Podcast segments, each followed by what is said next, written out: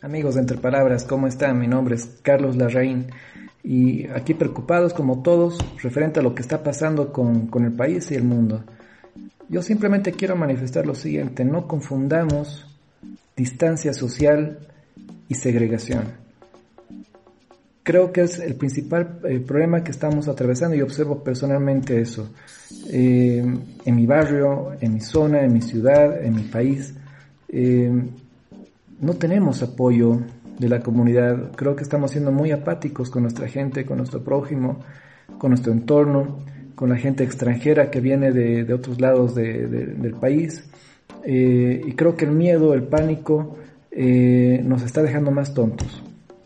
No permitamos que esto siga ocurriendo, seamos más responsables con nuestra persona y por lo tanto con nuestra familia y con el mundo, porque de esa forma vamos a salir adelante. Un abrazo para todos. Saludos. Tengo miedo. Tengo miedo.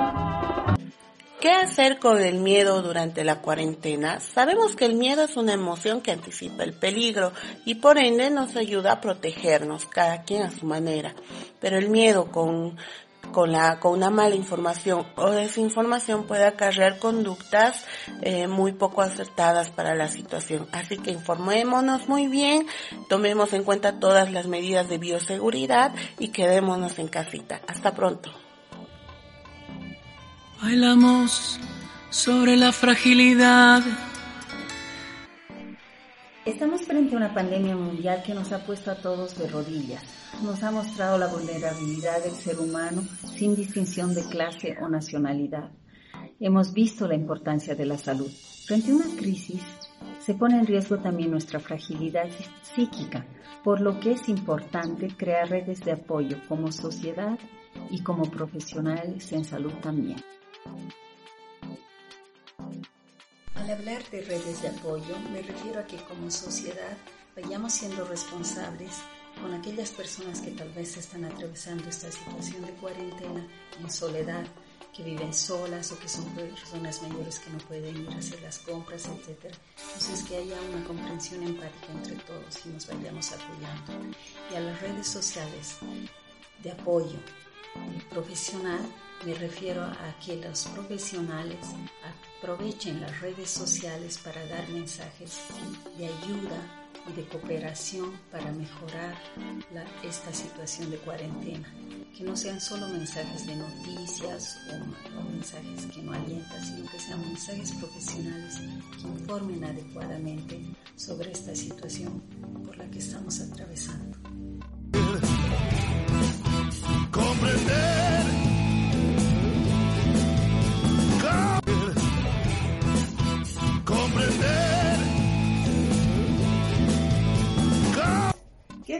Sobre algo que nos está aconteciendo?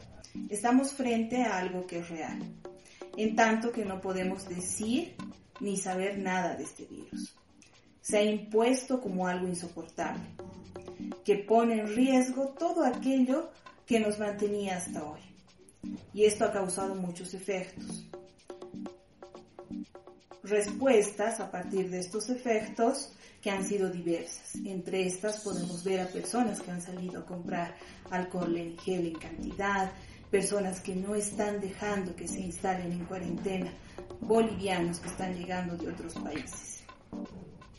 estas respuestas son consecuencia de haber pasado o haber hecho un salto del instante de ver directamente al momento de concluir sin darnos tiempo al momento de comprender. Comprender nos va a permitir que las respuestas que demos ya no sean apresuradas y que además estén en la lógica de algo que es singular a nosotros.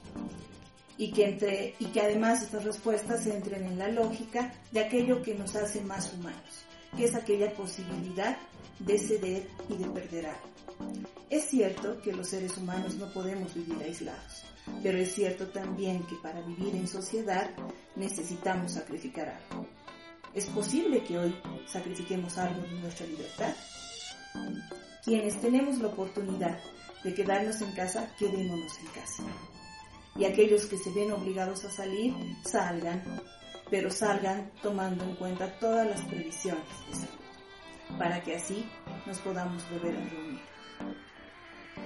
Escucha atentamente, tiene que ver contigo. Bueno, creo que sobre todo son recomendaciones, recomendaciones que todos debemos seguir para cuidarnos y, y también para que para ser responsables, ¿no? Con todo esto que está pasando. Justamente el hecho de, de compartir más en casa también deberíamos aprovechar este momento, pero sobre todo cuidarnos y quedarnos en casa. Esa es la recomendación que está en esta cuarentena, ¿no?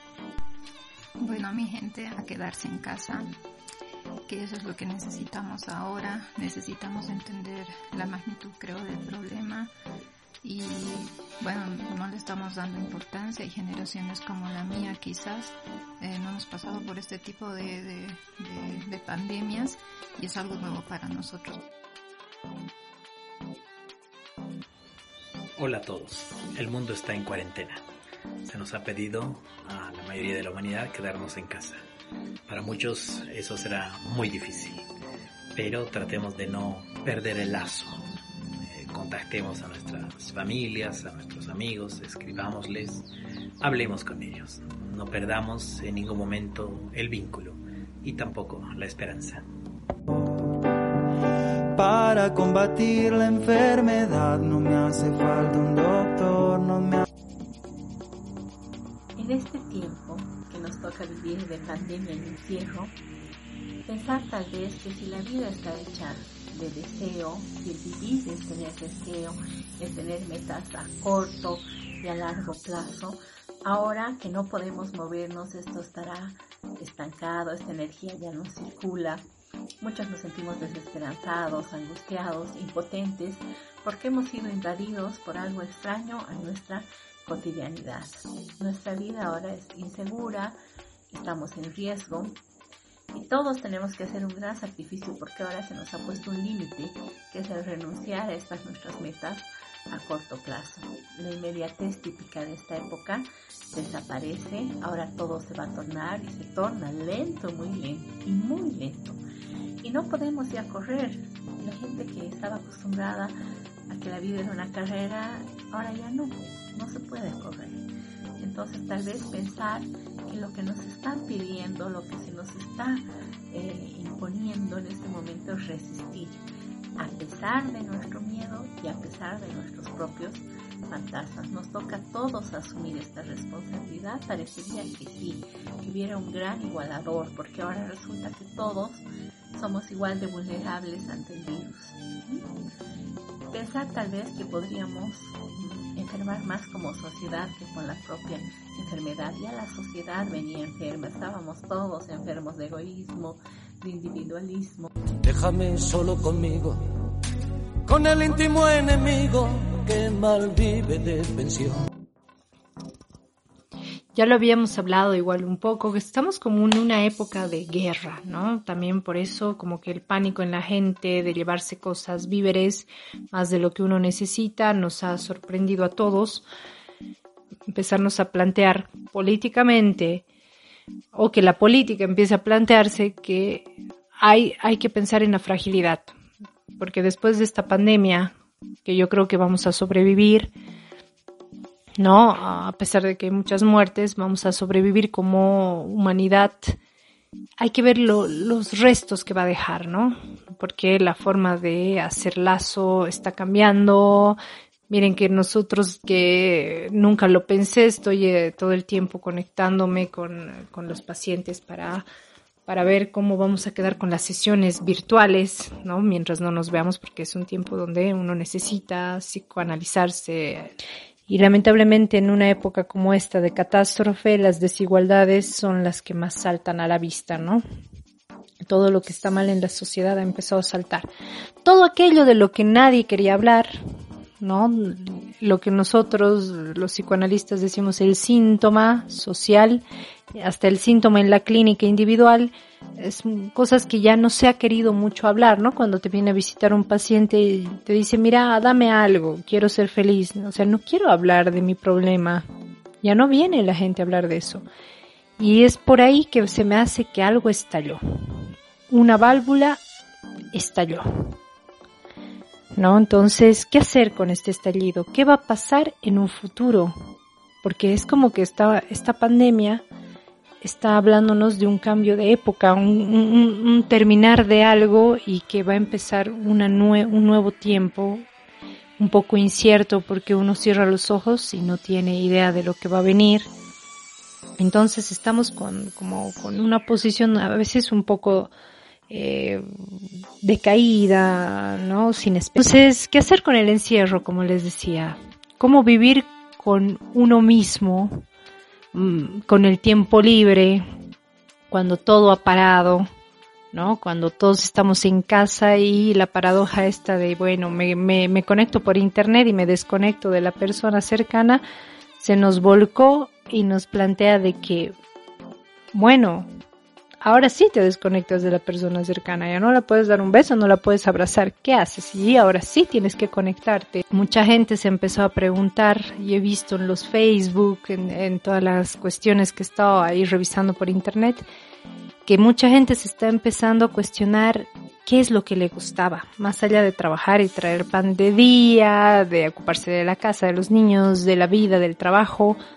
Y eso que en Bolivia no, es un país todavía tan rápido como otros, pero se está empezando a cuestionar qué cosas les gustaba hacer, ¿no? Como que la creatividad, como la invención es un punto a favor que este detenerse por el virus está poniendo a flote y me parece que es algo muy rescatable. Espero que nos volvamos a ver eh, la próxima semana con alguna otra mini cápsula y cuestionarnos qué hacer, qué hacer con lo que estamos viviendo, qué sentido darle, por dónde va la brújula, hay que crear nuevas historias, está cambiando el mundo, no lo sé.